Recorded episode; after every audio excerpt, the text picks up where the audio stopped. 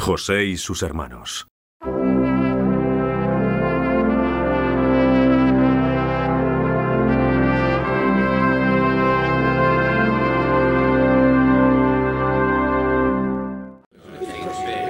Esta es la historia de los descendientes de Israel que habitaron en las tierras de Canaán. Israel era un hombre de gran riqueza y mucha familia, y como su padre Isaac y su abuelo Abraham, él también era adorador del único Dios verdadero.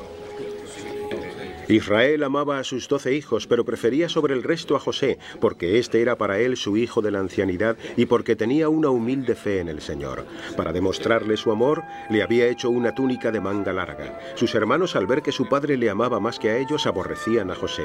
Le odiaban también por dos sueños que había tenido. He tenido dos extraños sueños. Estábamos atando gavillas en el campo y la mía se erguía mientras las vuestras se postraban ante ella. ¿Qué quieres decir? En el otro resulta que el sol, la luna y once estrellas se inclinaban ante mí.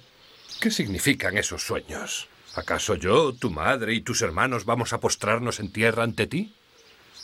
En esos tiempos los sueños tenían gran importancia porque a menudo Dios revelaba sus planes a través de ellos. Por tanto, Israel no olvidó lo que le dijo su hijo. Pero los hermanos de José estaban tan celosos que planearon deshacerse de él de una vez por todas.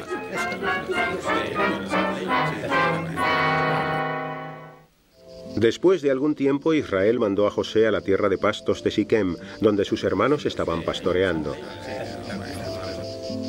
Contento de volver a ver a sus hermanos, José realizó un largo viaje desde Hebrón, ansioso por tener buenas nuevas de los suyos. Cuando sus hermanos le vieron a lo lejos, se confabularon contra él para darle muerte. Mirad, por ahí viene el soñador. Matémosle y echémosle a un pozo. Diremos que lo ha devorado una fiera salvaje. Veremos entonces en qué paran sus sueños. No, no le matéis. Echadlo a este pozo que hay en el páramo. Pero no pongáis la mano sobre él. No derraméis sangre. Sí, cierto. La intención de Rubén era salvarle de sus hermanos y devolverlo a su padre. Así que gracias a él la vida de José estuvo a salvo. Cuando José se acercó, lo asaltaron y le quitaron la túnica que llevaba, y agarrándolo, lo arrojaron al pozo, ignorando los ruegos de José. El pozo estaba vacío, sin agua.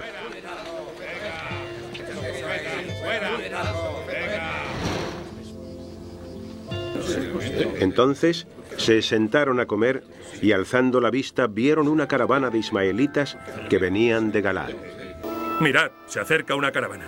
Es la caravana de comerciantes ismaelitas. Vendrán de Galaad hacia Egipto. Vamos a vender a José a los ismaelitas, pero no pongamos la mano sobre él. Dos hermanos se apresuraron a saludar al jefe de la caravana mientras los otros sacaban a José del pozo. No tardó el jefe en darse cuenta de que compraba un esclavo a buen precio. Despreocupado del destino que le aguardaba, José se alegró de que lo sacaran del pozo. Pero cuando escuchó el precio que pactaban el ismaelita con sus hermanos, se dio cuenta de que lo estaban vendiendo como esclavo por unas míseras 20 piezas de plata. Apartado del hogar de su padre y vendido como esclavo por sus hermanos, a José ya solo le quedaba la esperanza y el apoyo del Dios en que creía.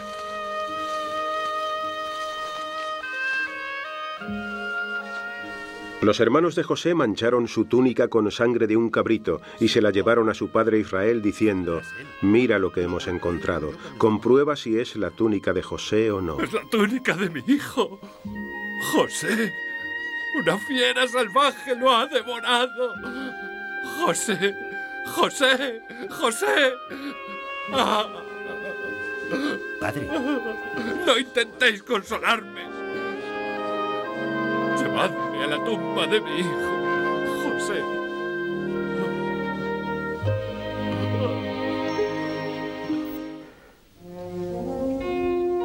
Pero como en el pasado, hasta en su vida de esclavo Dios guardaba de José. Lo vendieron a un egipcio muy rico y amable llamado Putifar, quien era jefe de la guardia del faraón de Egipto. Y cuando Putifar vio cuán piadoso y creyente era José, y cómo el Señor le bendecía en todo lo que hacía, puso a José al frente de su casa y le encomendó todo lo suyo, y gracias a él el Señor bendijo todo lo que Putifar poseía. Pero poco tiempo más tardó la mujer de Putifar en tentar en el pecado a José. Y al rehusar éste las propuestas de la mujer, empezó ella a buscar venganza. Comenzó a contar mentiras sobre José. Putifar creyó a su esposa y puso en la cárcel a José. Este era un castigo injusto, pero José recordó cómo el Señor le había ayudado en todos sus infortunios y siguió teniendo fe en los planes que Dios guardaba para él. Lleváoslo. Metedlo en prisión y allí se quedará hasta que su deuda se haya pagado por completo. ¡Lleváoslo! También en prisión el Señor cuidaba de él. Pronto el jefe de prisión confió a José todos los presos que había en la cárcel. Después de algún tiempo allí conoció a sirvientes del rey como el escanciador de vino y el panadero, a los que el monarca había acusado de traición y había encarcelado. ¿Por qué tenéis hoy tan mala cara? Hemos tenido un sueño extraño. No hay nadie que lo interprete. ¿No pertenecen a Dios las interpretaciones? ¿Por qué no me contáis vuestro sueño? En mi sueño había una vid delante de mí, y en la vid tres sarmientos. Nada más echar yemas, florecían y maduraban las uvas. Yo tenía en la mano la copa del faraón. Tomaba las uvas, las exprimía en la copa y ponía la copa en la mano del faraón. Esto es lo que significa. Los tres sarmientos son tres días. En tres días el faraón levantará tu condena y volverás a tu cargo y pondrás la copa en su mano como lo hacías antes. Y si te acuerdas de mí cuando te vaya bien, ten la bondad de hablar de mí al faraón para que me saque de esta cárcel. Pues fui raptado del país de los hebreos, vendido como esclavo y nada malo hice para estar encerrado aquí. Cuando el jefe de panaderos vio que la interpretación era buena, se apresuró a decir, Yo también he soñado que llevaba tres cestas de pan sobre la cabeza, pero esta vez la interpretación no fue favorable. José dijo, en tres días te llevarán a la muerte.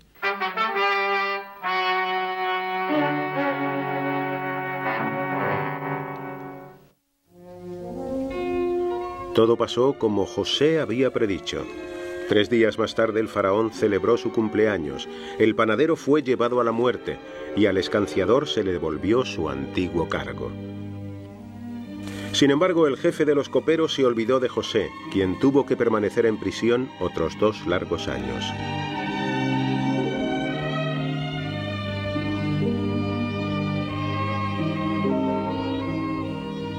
Un día el faraón estaba intranquilo. Nadie, ni los más sabios del país, podían explicarle el significado de dos extraños sueños que había tenido la noche anterior. Hizo llamar a todos los magos de Egipto, pero ninguno supo decirle el significado de sus sueños. Entonces el escanciador se acordó de José y corrió a hablarle al faraón del joven prisionero hebreo que fielmente interpretaría sus sueños. Así que el faraón mandó llamar a José. Se apresuraron a sacarlo del calabozo y vestido con ropas limpias le llevaron ante el faraón. He oído decir de ti que te basta oír un sueño para interpretarlo. No, en absoluto depende de mí. Que Dios responda favorablemente al faraón. En mi sueño, yo estaba de pie en la orilla del Nilo cuando siete vacas, gordas y hermosas, salían del río y se pusieron a pacer en el juncal. Detrás de ellas aparecieron otras siete vacas, delgadas y muy macilentas, que jamás las vi como aquellas en la tierra de Egipto. Y las vacas, flacas y macilentas, devoraron a las primeras siete vacas gordas. Después de que éstas fueran engullidas, no se notaba que estuviesen dentro, pues el aspecto de las vacas era tan macilento como al principio. Entonces desperté. En un segundo sueño, yo vi como siete espigas rellenas y lozanas crecían en una misma caña. Detrás de ellas surgían otras siete espigas, flacas, delgadas y abrasadas por el sol. Y las espigas delgadas devoraron a las siete espigas lozanas. Se lo he dicho a todos los magos, pero ninguno ha sabido explicarme su significado. El sueño del faraón es uno solo. Dios está anunciando al faraón lo que va a hacer. Las siete vacas hermosas son siete años y las siete espigas lozanas son siete años. Los dos sueños significan lo mismo. Las siete vacas flacas y macilentas y las siete espigas delgadas significan siete años malos. Serán siete años de hambre. Esto es lo que yo he dicho al faraón. Dios ha revelado al faraón lo que va a hacer. Van a venir siete años prósperos en todo el país de Egipto.